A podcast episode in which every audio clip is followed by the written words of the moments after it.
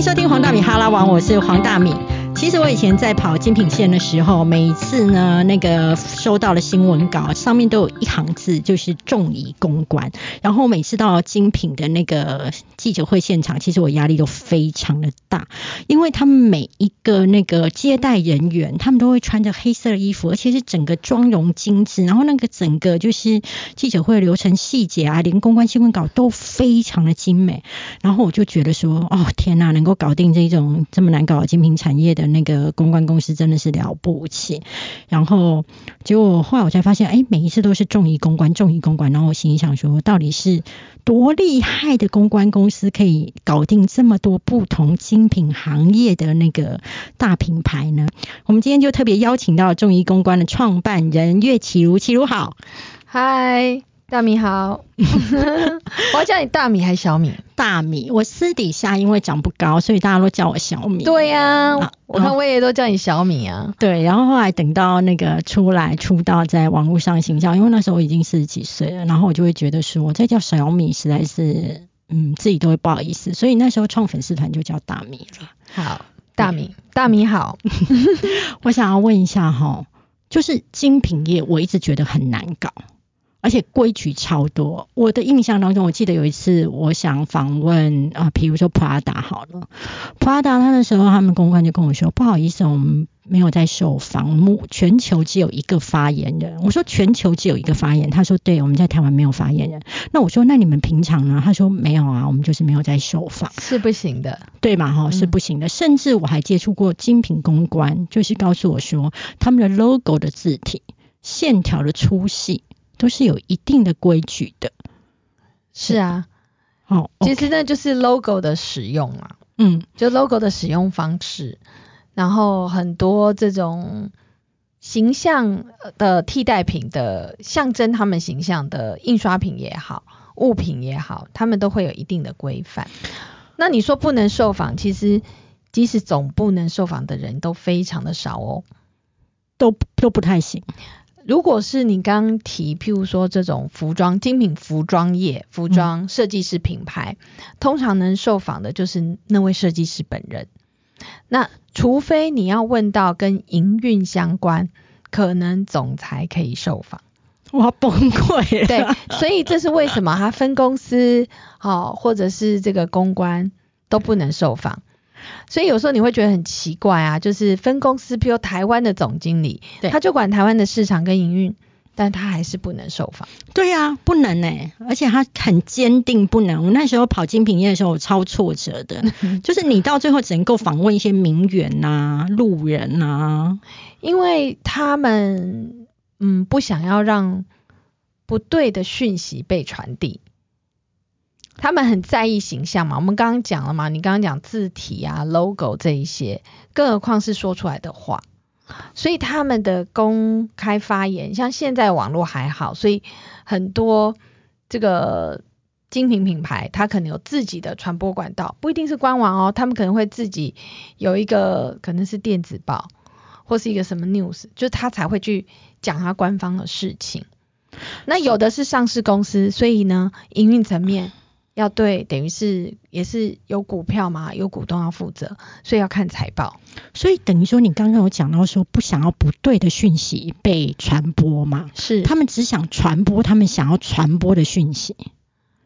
就自己的公司的角度，其实每个品牌都是这样啊。你就像我们台湾的台积电，也也只想要讲自己想要讲的讯息啊。嗯，每个品牌都是这样。那只是说，你对于你的分公司的管控有没有那么严格？那你怎么去拿到这些？比如说像各各大品牌什么 LV 啊，然后宝格丽这些，你如何是？因为你要第一步接近到他们，其实是很难的。你是怎么样去破冰，然后拿下来这些活动的？嗯，因为我创业十八年，一开始创业的时候，其实并不是做精品。你几岁创业？三十一，三十一，真是很惊人哎。三十一，哎，现在年轻人更年轻就创业哦，现在二十几岁创业很多，这个比不完，对对对，世代不一样，这比不完，因为我觉得三十一岁真的是年轻。那当时你的资本额大概多少啊？资本额我记得大概就两百万吧，就是有一个周转金这样。都是你自己的钱，还是说去跟银行贷出来的？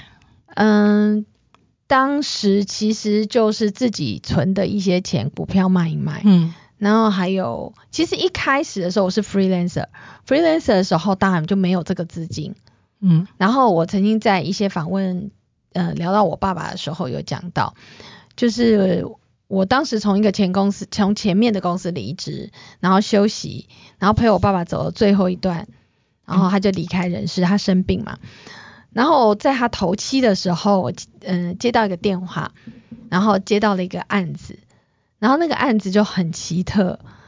我是一个 freelancer，然后我就说那那我来做好了，然后蛮大的案子，然后赚进了一大桶金，这样。所以我觉得是我爸爸留给我。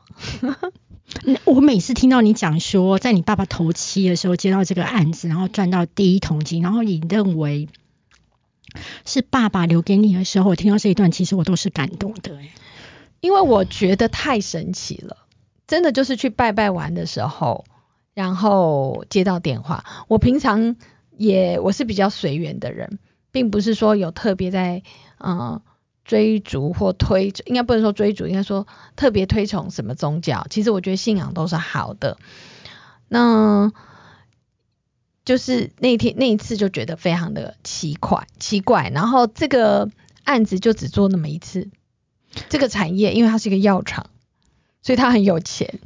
然后他要做的事情，呃，对我而言不难，因为你会想说，药厂的公关，如果真的要找我做正式公关，我会拒绝，因为我不会做。嗯，因为你要了解医药，然后跟医药线记者去沟通，，对，这是很难的专业。很难了。但是药厂给的公关的配是好但是他要我们办一个欢迎会，，OK，对，那办这个高级的欢迎会啊，一个内，而且是企业内部的 party，对，然后是全球总裁要来，对我而言是容易的。嗯，因为你之前就有相关的经验吗，之前因为一直在公安公司啊，所以也办过一些比较大型的活动，嗯所以对我而言不难。只是那个时候的经验还没有到精品的这个规格，我觉得还没有真的那么懂。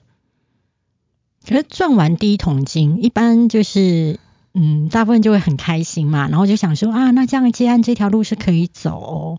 可是你居然就是决定说就开，公司，嗯对啊，你那一天是在想什么啊？怎么那么勇敢啊？嗯，我就是觉得，嗯，可能是爸爸希望我能够做些什么吧。真的假的？因为我爸其实不是很赞成我走这一行，因为嗯、老人家都会觉得说做这个很辛苦，他其实也搞不懂我在做什么。那以前小的时候，他会希望我当老师，比较有保障，好，或是公教人员，就是老人家的想法是这样。那后那后来我都是在公安公司工作，他听我讲觉得有意思，可是他就觉得你很辛苦啊。你知道公关公司常常，我以前呃，我的朋友们是在公关产业，都告诉我说，只要在公关公司能够撑过两年，代表这个人非常的耐操。除了耐操，应该说他的累积也会非常的多。那就他可能会有四年的功力，两年会变四年的功力。对，那你爸爸是不是看到你上下班的时间都很夸张？其实我没有跟家人住在一起，我高嗯中毕业就、就搬来台北了。那当然我也报喜不报忧，他知道我很忙，但他可能根本不知道我几点回家。嗯，只是他每次就是会觉得啊，你什么时候可以自己买房子啊？你什么时候？你现在有多少存款？就老人家会担心这一些，就会觉得说你做这个工作到底有没有个最后的出路是怎么样？好，那但是他也不会很常表达，就是说他很担心，很担心。我爸是不会给压力的人，但是只是他每次看到那种公教人调薪的报报纸打开来，他就会说：“哎、你看看，人家又调薪了。”所以我会觉得说，他本来没有那么赞成我做这一行，可是却在头七的时候，我莫名其妙接到一个电话，然后呢接下这个案子，我才会觉得这是他对我的认可，然后他想我既然这么喜欢，是不是做些什么？然后其实那个时候我在一个呃思考期，就是说我在工作了大概快十年都没有停过，然后我停下来，然后我停下来想要思考一下，就觉得前面做的好像有一点瓶颈，然后也有一点腻。那那一段的空窗期，嗯、刚好陪了我爸嘛，然后他离开，然后接一点零星的小案子，在那那段期间，可是哎发生了这件事情，做完那个案子以后，我觉得这是冥冥之中他希望我能够有一个发展吧，所以我就去租办公室了。超勇的，超勇的。那创业当中你有两百万，其实也不算多。那当时你自己会慌或紧张吗？或者是你给自己设了一个怎么样的一个退场机制？比如说烧光这两百，我就不做了。嗯，其实我觉得做公关刚开始的时候，其实它还是比较像工作室，嗯，所以你可以控制你的成本。那我所谓的两百万是，也不是说扎扎实实就马上有两百万的现金，有的也是后面赚了钱再进来的。嗯，也就是说一开始在手头上可能也没那么多哦，就是说可周转现金，至少哎，可能可不可以发一年的薪水跟办公室的租用，先算好，好，大概半年或一年，然后做了这样的计划，一年需要多少钱，然后可能需要两百万，然后我就开始。哎，我现在剩多少啊？开始想办法把那个钱赚进来。我觉得你很厉害的一点就是说，其实一般因为你是念中文系，其实一般中文系他会走的路，要么就是老师，要么就是出版业，要么就是一些相关的文字类。你的朋友跟同学对于你的创业有没有觉得吓死？就是觉得我这个人是怪咖吧？因为我记得大部分的同学的确都是老师啊。教授、副教授，对哦，然后出版业也有，对，就是非这个相关行业的，呃，就是非文字相关行业的比较少，嗯，然后也没有这种就是媒体的也不多，很怪很妙，可能念新闻系才会去从事媒体工作，中文系还是不会。我觉得媒体跟公关业的压力真的太大了。对，那我那时候是很清楚知道啊，我不要当老师嘛。哦，因为我觉得会蛮无聊的，虽然我爸希望我当。然后呢，打工的时候去出版社，然后就是一直校稿啊，校稿你要拿一本那个文稿校稿都校到睡着，诶你就是一直圈错字啊，然后我觉得实在太无聊了。你喜欢有挑战性？我觉得我有一点过动吧，比较好奇，嗯，然后比较不喜欢无聊。好，那这样子开了公司之后，其实要拿到这种呃精品业的合作门槛，其实还是不容易。尤其你又是一个类工作室的小公司，那你要怎么办？我觉得有时候也是机会，嗯，那机会机会除了人家给你，你必须自己去争取。我们在刚开业的时候啊，其实一直去比稿，嗯，等于是去比赛。那我一说，我一开始其实做的是化妆品业，其实是因为曾经是客户的一个友好的朋友，那他有案子出了问题，他在化妆品，然后请我去救急，救急以后他就开始把案子给我，然后介绍他们集团的品牌，然后所以呢，我就开始做很多的化妆品。那化妆品的案子不是很大，因为有的是那种你有时候去百货公司看到的那个。彩妆秀啊，彩妆教学啊，哦，或是记者会啊，就大概是这样。那要求也多。那后来是你不可能只靠只做化妆品嘛，你还是为了当公司要加人的时候，你按量想要变多，你要去开发就要去比。那我是去比了丽晶精品，嗯，丽晶精品这个当年是最应该说所有的台湾第一家精品。国际精品都开在这里。我那时候去跑精品业去采访的时候，我每次走进丽晶精品那个地下室啊，我都要吸一口气，就是很像一个什么高级的殿堂，对不对？我觉得就是高级的博物馆。哎，对，有一点博物馆。然后每一样东西。我都其实不太敢摸，很像要肃然起敬，因为我觉得弄坏了我赔不起。连他们的店员、服务人员其实都会让我充满了压力。我我曾经有过一次，连公关哦，公关我是去采访的记者哦，他的光是他。简单的谈吐，我都知道他家世不俗。他就说他先生不知道类似在哪一家什么国际公司工作，爸爸妈妈是怎么样。然后他有一句话真的震撼了我，他说我从小就是都只会带真的东西，我只要碰到假货的那个耳朵都会过敏。然后我跟摄影就彼此看了一眼，就会觉得 可不可以再夸张一点呐、如果你这么厉害的话，你怎么没有去做检验局啊？对，就是确实历经精品。然后那个真的是很厉害，几乎所有的那个大品牌都在那边了。应该说就是所有国际精品的第一家店。对，大家就是想象一下，当时没有台北一零一，嗯，没有，哦，然后也没有那么多百货公司，对，信义区也都还是一片荒草。真的，那时候大概只有华纳威秀，对，只有一个，对就放眼望去只有华华纳威秀秀跟 A 八馆吧。你去就只会去看电影而对。，然后去对面星光三月走完之后，就会觉得这里好无聊。对，所以呢，你如果真的想要买精品，就会去丽晶精品。中山北路，那时候整个中山北路也是比较繁荣的。嗯，那当时丽晶精品非常有名，是它每年的丽晶之夜，它会集合二十个精品品牌，有一个晚宴，然后这个晚宴上有 fashion show 跟珠宝秀，然后是品牌联合的一个秀。这个是很特别的，是说基本上其实国外的规定，啊，譬如说 Chanel 跟 Dior 是不可以同台走秀，为什么？卡地亚跟宝格丽也不可以同台。为什么？其实没有为什么啊，就是就是不能放在一起啊。他们有他们自己的坚持啊，就是要么就是这个活动就这个场子就是只能是他的，可是因为丽晶精品掌握了非常高端的客人，嗯，这个晚宴上呃坐的客人都是全台湾的 top VIP 嘛，嗯也消费得起，是，所以呢这些精品品牌因此而破例。哇，所以这个活动都很盛大。那我是在前公司的时候曾经执行过这个案子。嗯那当年我在前公司也都是要比稿，我的前公司也不是每次都拿到。那只是说我后来自己开公司以后，我开公司大概两年吧。然后呢，他们刚好就是因为他们认识我嘛，我做过，就呃问我要不要去比稿，所以我就说，哎，人家愿意给你机会很重要，可是你自己也要把握。那我就去提案去比稿，可是其实第一次我没有上。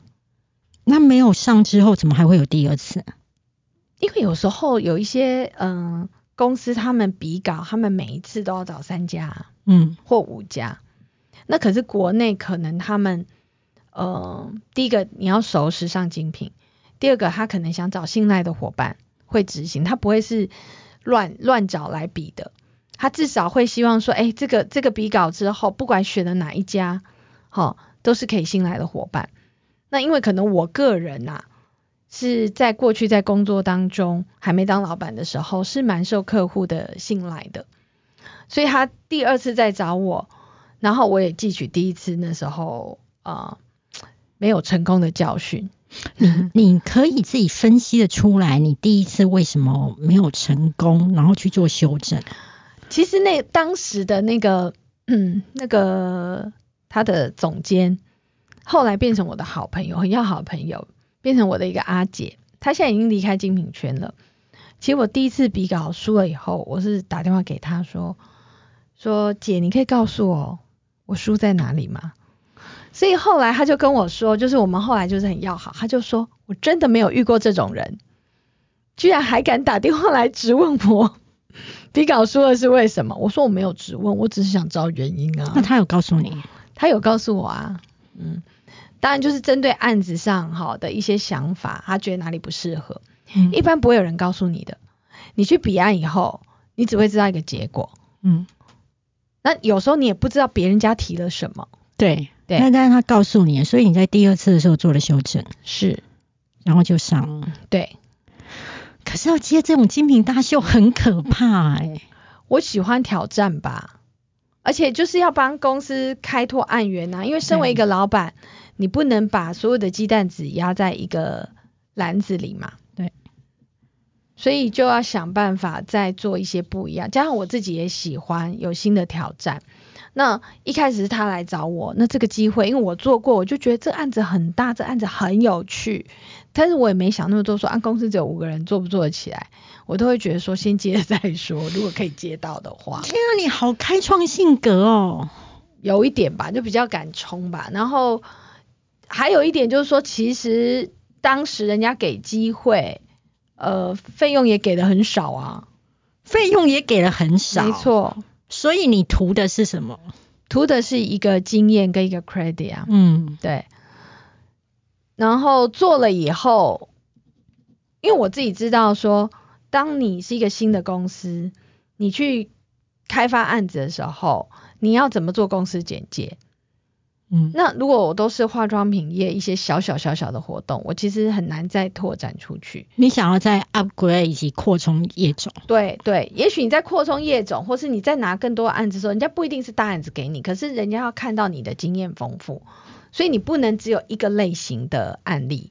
所以其实第一个案子是最难拿的，跨产业的时候。跨产业对，所以丽晶精品算是我跨产业的第一次。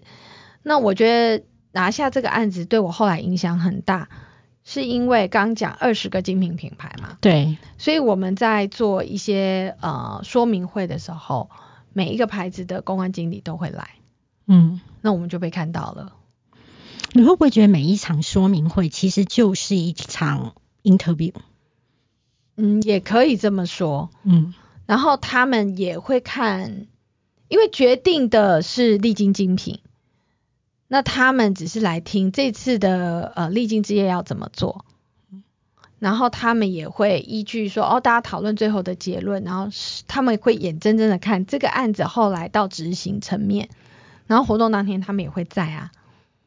我记得当时就我因为我连续做两年还三年历经之夜，然后其中有一次就是某一个精品的公安警在活动当天哦晚上突然跑来，然后跟我说他下礼拜可不可以跟我约时间聊一聊，哦，真的，嗯所以我就说他是对我现在可以往精品发展这件事情，他有一个很重要的一个这个案子有一个很重要的指标，对，哎、我觉得我刚刚听到几样东西是很感动的。一个就是说你的一个态度，就是我不管怎样，我先接了再说，然后反正遇到困难就去突围。再就是我觉得其他的公关也让我看到了一个积极性，就是当他发现哎、这是一个很好的合合作伙伴的时候，他是立刻来跟你说，我们下礼拜可以聊聊吗？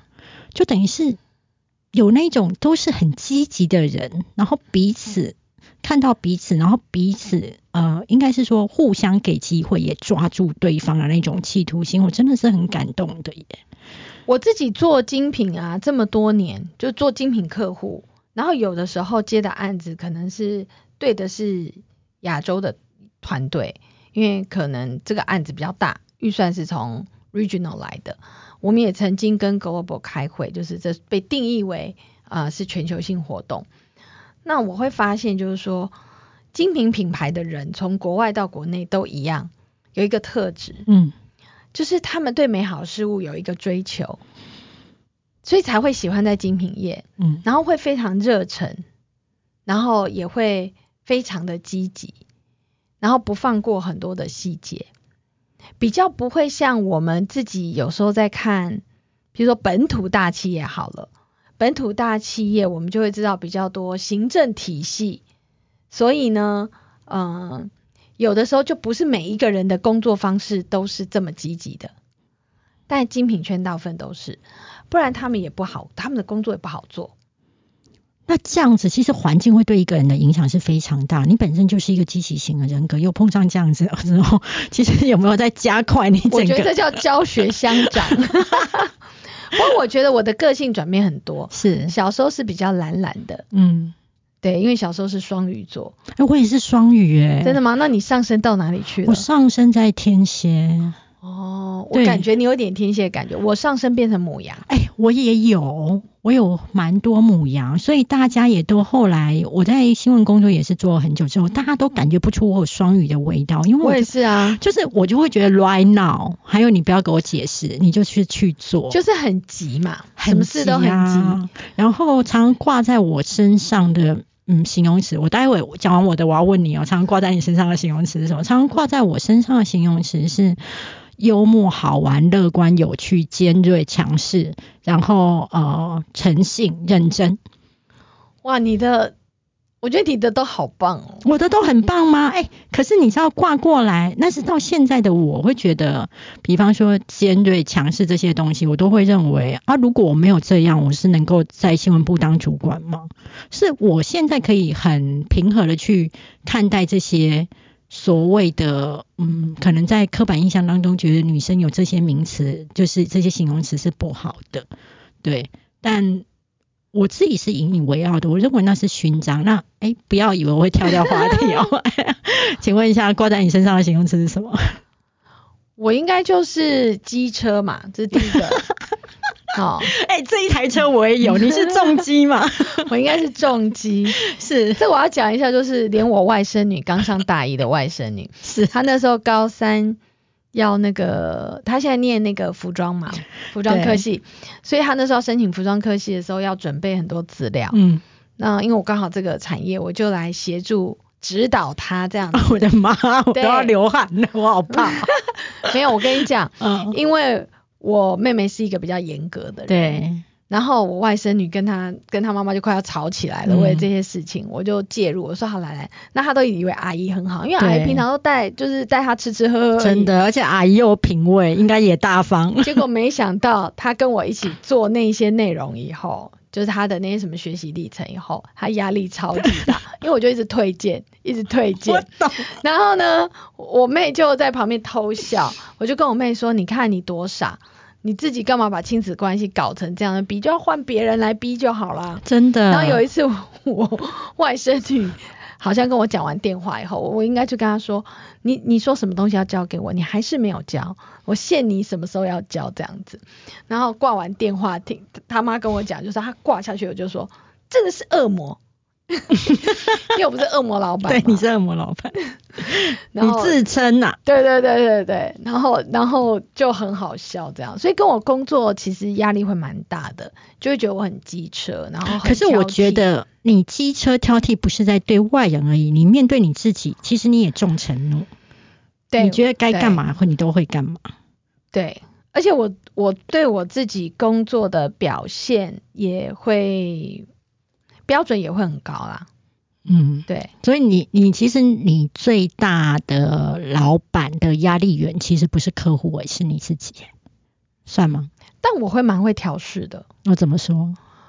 我觉得可能因为我是 B 型的吧。哎、我也 B 型啊。哎，真的，哎，很少人有，很少遇到 B 型哦哎、。请问一下，你是几月几号？方便问吗？我是三月十号啊，哎、我三月九号。差一天。真的这几天的孩子可以生，积极认真上进，而且又孝顺父母。那个那个大米这刚那些形容词，我应该至少有三分之二都拥有。我觉得你都有，我觉得你都有，而且你还懂得感恩，而且你很有肩膀。还有一个形容词就是正直啊，很多人说我很正直，我也有、就很有正义。感这样子。我也有哎、嗯尤其是朋友啊，嗯，天哪，你的肩膀会不会很酸痛？肩膀酸痛就去按摩喽。你 这个要扛起很多东西才能够得到这个称号哎、我觉得那个是因为我是长女，然后再加上 天生的个性吧，嗯就是会比较看不惯一些嗯不公不义或是啊、呃这种强强势欺视弱势的事情，所以在我小时候会有很多发生过这样的状况。我不是长得特别高大，可是可能就是会巷子里的老大这样，担任巷子里的老大。你你小时候有跟人家打过架吗？当然啦、跟别村打架，这个这个还好吧？我们那种乡下地方，我为什么笑？就是我也有，而且你知道我打架回家，然后有人来告状，然后我爸知道我打架，啊，我妹还在旁边哭，然后我爸就说：“你干嘛跟人家打架？”我说：“因为对方欺负妹妹啊。”然后我爸就是问我说：“你打赢还打输了然后呢？？”我就我就跟他说，因为我长得瘦瘦小小，我就说我有赏他巴掌。你知道这意思是什么？就是没有打赢，但我我我有打我有他。还手，对。然后我爸就说：“那赶快去吃饭。其实你爸是欣赏你这个态度，”我爸就是觉得干嘛哭哭啼啼啊，就是就是要反击啊。那回到那个，你说你原本是双鱼座，是一个比较浪漫啊，有点散啊，然后懒懒的。那这个工作影响到后来，你整个，我觉得就会是自己会有两个面向。那当然，现在因为嗯，老板的职责更重，可能双鱼的面向的时分配的时间就越来越少，所以我自己一个人跟自己相处的时候是比较慢的，比较慵懒一点的。对，懂譬如说我也是会躺在沙发上这样赖着，哦，什么都不要动。但是有时候又会突然间母羊座上升，就开始一下插花，一下整理东西，一下一下又在面回讯息什么的，就是会有点极端矛盾。那我问你哦，像我们这样子讲话又这么快，然后感觉上又这么利落的人，大家都会觉得我们这么活泼。但我后来发现，其实我是有自闭儿的形象，就是其实我没有那么爱社交，没有那么爱接触人群，除非工作以外，我我能够躲躲在角落就躲在角落。那你有点严重、我有点严重，那你有吗？我觉得我是内向型，嗯，那大家都会觉得说怎么可能？我觉得我是被工作训练，所以你的本质是内向的，就是小的时候是没有办法一下子就主动去跟别人交朋友的，嗯，会比较内向，但没有到说讨厌社交，没有到这个程度啊。因为小的时候反而会渴望有朋友，渴望社交，我是年纪，可是又内向，嗯。然后可能又嗯个性小时候更机车就不讨喜嘛，就小时候人缘是不好，小学的时候，嗯，所以呢就会很渴望有朋友，但其实又有一点内向。那后来就是慢慢长大转变转变，然后到了我觉得这份工作给的训练，哦，就是要练习去，你一定要外向跟别人打招呼。那我刚才就当做逢场作戏嘛，真的，比如说看到记者，对不对？明明我又不认识你，可是我还是要对你笑啊，没错，而且要很亲切，要很亲切嘛，而且要很热络，而且要展现出我想服务你到天荒地老。对啊。可是你可能脸很臭，因为你刚刚停车停了很久找不到位置，对不对？，对可能就会热脸要贴冷屁股。对，而且我会觉得，可能你们这办这什么时间啊，上不上道啊？对，那我们就要盖瓜承受嘛。那这些事情就是我刚开始不能适应，后来我就告诉我自己，我把它当逢场作戏好了。因为这个工作有我喜欢的的事情，我不想要因为这些，我觉得其实我不喜欢，但我可不可以克服？我可能可以克服，而去阻断了说啊，就不要这个工作。我好喜欢这句哦，就是因为其实大家都会认为说，有兴趣的工作应该是百分百的开心，但其实不是，绝对不是啊，它就是有你喜欢的部分，那你是为了那个你喜欢的部分去忍耐你不喜欢的部分。绝对不可能有一个工作你完全喜欢。嗯，那请问从逢场作戏之后，有后来就再把 upgrade 到就是整个 DNA 里面，就会觉得其实已经没有 没有到所谓的觉得是在做戏，然后但是可以就是立即像反射性的就是去做出来嘛。我觉得，嗯、当然就是年纪越大，开始有历练以后，会用另外一个思考，就是每一个人都有他有趣，或是有他的故事，或是有值得你欣赏，或是请教学习的地方。我后来是秉持了这样去认识每一个人，所以有可能我今天认识了一个朋友，不管他是因为工作上，或是人家介绍生活上认识的，我就会用哎，诶我怎么去看、去挖掘到这个人，然后去看到他有什么特点，我可以去欣赏跟学习，有什么有趣的地方。嗯，那当然，这个状况就会说，可是如果我试了这个人我还是不喜欢，那没关系，我们就保持一个礼尚往来就好了。但反而因为我打开了这个心怀，应该是我在开公司可能五六年之后领悟到的，我没有再逢场作戏了，我开始打开心门，然后去认识我身边的每一个人。然后真的有一些人就跟你很投缘，变成朋友。我觉得我刚刚听你的话，很像去做了一个心理智商啊。啊，你知道，就是嗯，你知道我们一定都会，我们每天要接触到很多人嘛，然后但是你你一定会有你不喜欢的人，对，然后你刚刚讲出一个新的观点跟态度，嗯，让我很受用。我这边在画荧光笔给我的听众，就是你可以找到那个人的优点跟让你可以学习的地方，是那当你这个心态转变的时候，他看起来也就比较可爱一点。对对哈，对，他会，你就等于说把他的你觉得吸引你的地方，呃，分数加高了嘛。嗯那当然有一些你没有那么欣赏或不喜欢的地方，可能就比例不是那么重了。那当然最后也有可能你就是找不到啊，你就找不到一个那个特点，那就就保持就礼尚往随缘，来。，对，就随缘就好了。在创业这么久十几年当中，有没有让你觉得那个有一些困难，曾经让你觉得啊，我我要收了，或是说我走不下去，有过这样子的一个念头过吗？我没有过说要收了，嗯但是有压力很大，就是二零二零的疫情的时候，嗯，因为那时候也没有疫苗，对，然后那个时候公司的人很多，三十几个人，就突然有一点觉得在发薪水的时候有点可怕，嗯，然后又完全没有案子。三十几个人发薪水真的蛮可怕的。嗯，对啊，所以那时候我不是讲说我我是一个会去精算我每年的支出嗯哦，所以我每年都会做一下预算表，然后才能知道定业绩目标嘛。那当时就会觉得说，天哪，这业绩目标根本无法达成，可是你一样这些成本都要支付出去，没，错，所以就是会很紧张。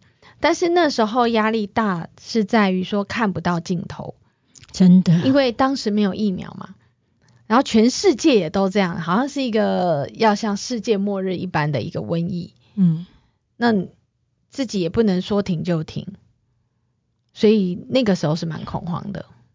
那后来到现在是整个都 OK 了。对，因为去年又有一次经历疫情又又严重嘛，嗯台湾的状况。嗯那台湾的状况呢，当时呢是真的严重，因为其实比起来二零二零还没那么严重，只是因为看国外新闻很可怕。对，因为台湾当时反而还好对防疫的很好。对，台湾做的很好，可去年其实蛮多重症的，嗯，那疫苗还要轮着打嘛，对，所以就是也是有心理压力。可是当时我就告诉自己说，有疫苗了，有疫苗了，应该再撑个半年吧，半年吧。就是你要一直给自己信心。那怕不怕还是怕，就还是会一直算金流啊。那要准备多少钱？那一直到今年，我觉得我心情大概到四月以后，我就松很多了。因为整个景气还有就是疫苗的情况都已经 OK 了。而且你看了国外的例子，因为台湾的反应就是慢的嘛，你会觉得说，OK，我们现在在走哪一条路，国外走过的路，那我们大概到什么阶段？那我们接下来可能就会跟他们一样，就会觉得会一定会越来越好。你当时在心慌的时候，其实会表现让员工知道吗？不会啊，那员工如果来跟你说，比如说你的干部啊，或是你的属下来跟你讲说啊，那我们再来，我们现在都接不到活动诶、然后那那个好像大家也都没事干，那那我们要怎么办？我不会让大家没事干，我们就做了企业内训。OK 哦这是第一个，我们做企业内训，自己做 workshop，然后对有请讲师试训啊，教学，刚好就是那几个月都在做企业内训。嗯，然后当然一开始，哎、老板真的很难当诶、还要想办法让员工有事做，这很难。其实不要觉得说哦，老板很坏，因为发薪水所以要叫大家有事做，是因为刀不磨不利。嗯，你如果那个时候就停顿下来，譬如说好，我也可以让大家都放假、啊，对啊，可是你等到景气再好了，就是疫情过去后，大家再回来，我跟你讲，事情都不会做了，哦，因为已经钝了。已经钝了。所以当时做天哪，你的思考点好有高度、哦，让我拜一下。然后呢？对，这是一个。那当时也是有比较资深的同事啊，主管有私下来探问我，因为他们也会担心啊，就是公司会不会裁员跟减薪嘛，因为嗯真的是没案子。嗯，那我就说不会，不会裁员。然后目前也不会减薪，那后来也做到就没有减薪，有取消一些很小的福利啦，这样。真的很了不起。嗯，好，那我想要问你最后一题，是这一集的最后一题哦，因为难得你来，我很想要访问你两集，而且我觉得你的生命态度跟你的精神上的一种高度，其实是我自己会觉得我很受惠啊，就是可以让我在那个萎靡的一个精神当中，突然会觉得想要去那个外面奔跑跟呐喊，想要跟我一样变过动儿就对了。会看到一个亮光，就是你在身你在身上是有热情跟有亮光，然后可以在透过跟你的谈吐当中，你会觉得。啊，你内心的一些幽暗，或是你一些萎靡被照亮，所以你你是一个可以让员工突然会觉得哦，很想振奋人生的人。对，那我要问你也是说，那你觉得哦，因为其实现在很多，就像你一开始说的，很多年轻人在二十几岁就创业了，你会觉得身为一个创业者，他最重要的？有什么地方，不论是在人格特质，或是说他在啊专业能力上，你认为什么东西、什么特点是最重要的？如果你本身有这样的一个能力，你可能比较适合去创业；如果你没有，可能就比较不适合。我觉得创业者要有梦想，所有梦想就是，嗯，你要能够规划出一个你想要达到的境界。嗯，有些人他在创业。他不知道他的梦想是什么，嗯，那什么样的梦想叫做梦想？譬如说，有时候他可能是很简单的，譬如说我想要赚到多少钱，譬如说我想要创业赚五百万，这也是一个梦想，嗯，好，而不是说因为我不想上班，所以我要当老板。这是不对的，因为当老板是比上班族辛苦。真的，对。那刚开始你可能会觉得当老板，然后时间其实很 free 嘛，好像变轻松了。可是就是因为你没有梦想，如果你有一个梦想在那里，你会知道说你你离这个梦想还有多远，你会紧张的。